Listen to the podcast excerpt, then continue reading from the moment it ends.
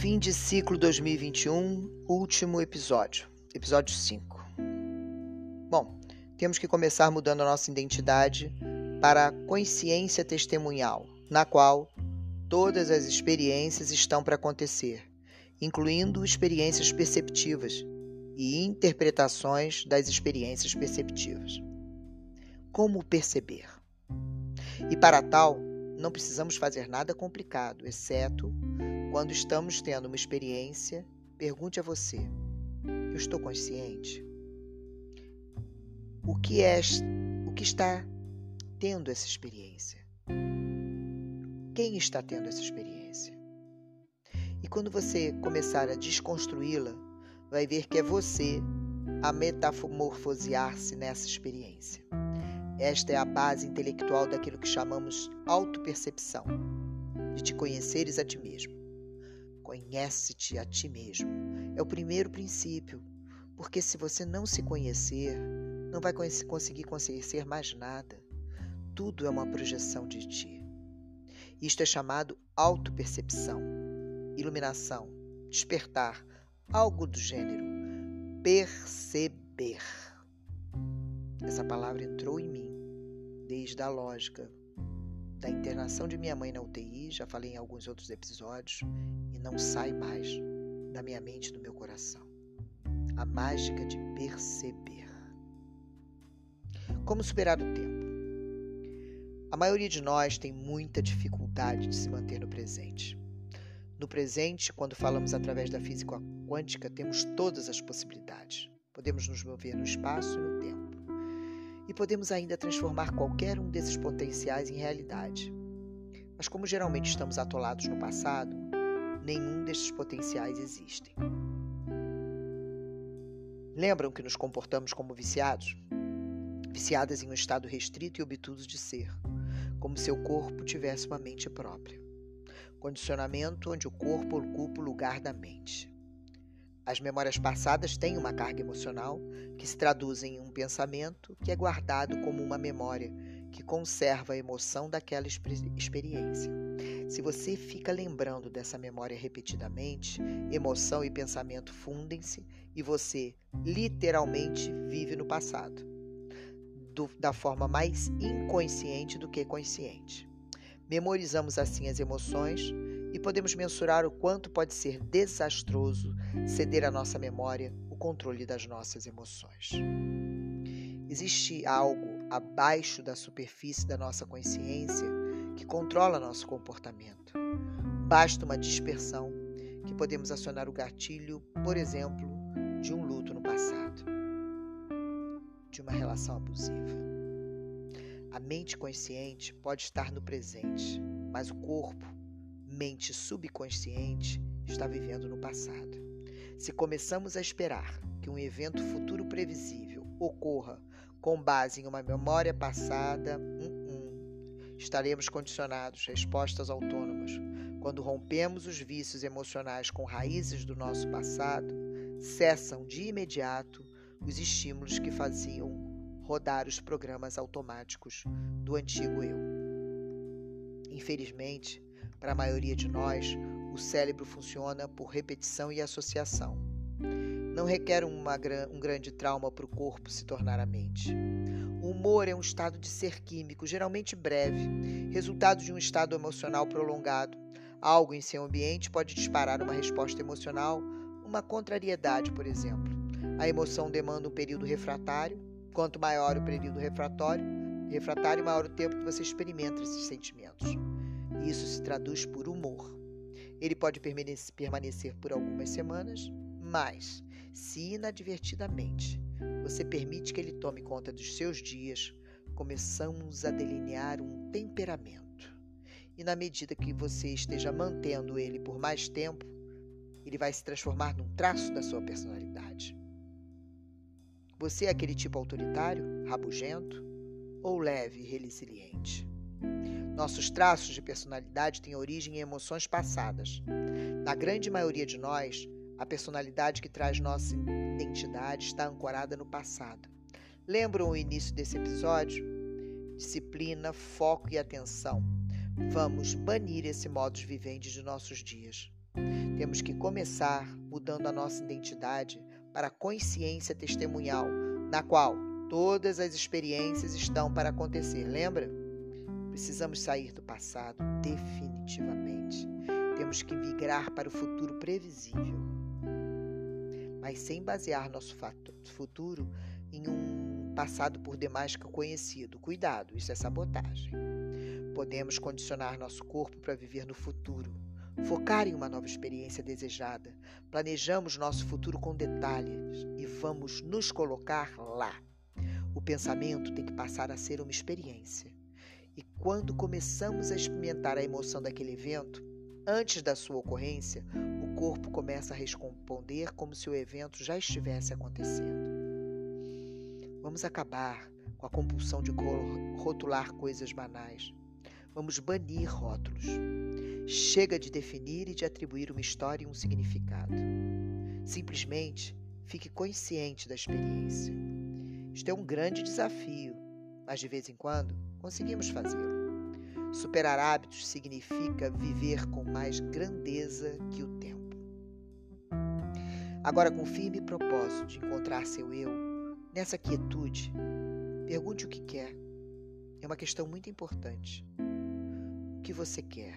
Quem você é? Quem tem a vontade ou o desejo?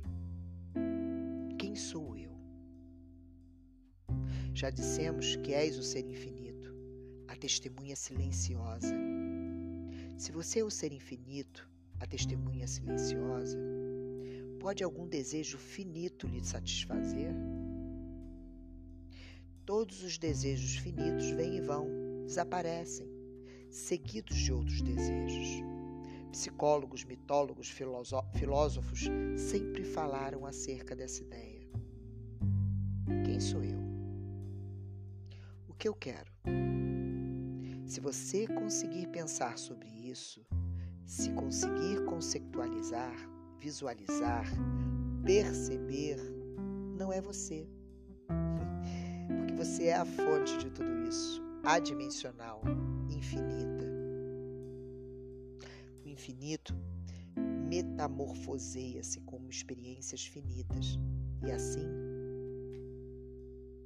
acontecem as experiências finitas, elas se realizam. Expande as suas experiências, querendo outras experiências finitas. Tente mergulhar fundo nessa reflexão final. Quem sou eu? Qual é o meu desejo mais profundo? Qual é o meu propósito? Como posso me colocar a serviço? Porque faço o que faço e pelo que sou grato.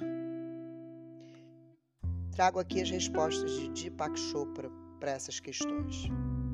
Quem sou eu? Sou um ser infinito a ter experiências finitas. O que quero? Autorealização total. Conhecer-me em cada experiência como um infinito a ter uma experiência local. É isso que quero saber que estou a criar estas experiências e, como tal, tenho sempre uma escolha. Qual o seu propósito? Não ser jamais enganado por formas e fenômenos que são a minha própria criação. O meu verdadeiro propósito é ser um infinito criador espontâneo. Pelo que sou grato? Sou grato pela existência, pelo fato de que existo tanto como existência invisível como existência visível. Não pedi, está aqui. A existência está aqui. Uma existência eterna, invisível, temporal e é visível também. Ambas estão aqui, agora. Tudo isso se resume em autorrealização. Quando você fizer as perguntas em sua reflexão, não julgue suas respostas. A questão é: que quero neste momento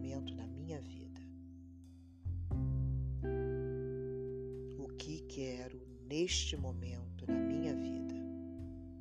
Pode responder qualquer coisa, um carro, uma casa, uma relação. Simplesmente faz essa pergunta e observa quaisquer sensações. Feche seus olhos.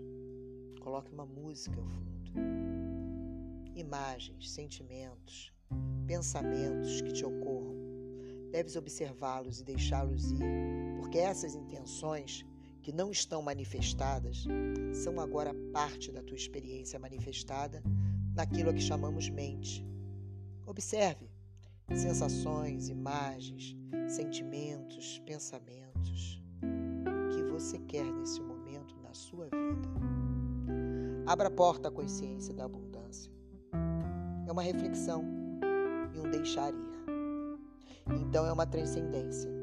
Transcendência que significa reflexão, largar. E apenas ser, não fazer nada. A consciência o campo das infinitas possibilidades, infinitos sincronismos, pega nessas sensações, imagens, sentimentos e pensamentos e organiza-os numa construção que se torna uma forma ou um fenômeno.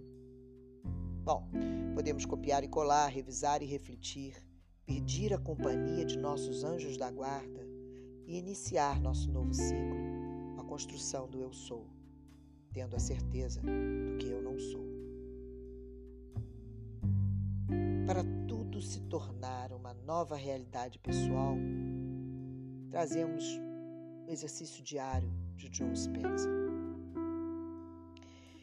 Diariamente temos que ir além do pensamento normal, além dos resíduos do dia anterior, além de nós mesmos, todos os dias pelo menos por uma hora pela manhã. Ir ao encontro do momento presente. Este é o único lugar onde o desconhecido existe. O futuro previsível. Tentar prever o sentimento de cada evento daquele dia. Criar o estado onde você está conectado ao futuro que você deseja. A energia deste futuro. Você não deseja, não espera, você sente que está acontecendo que já aconteceu.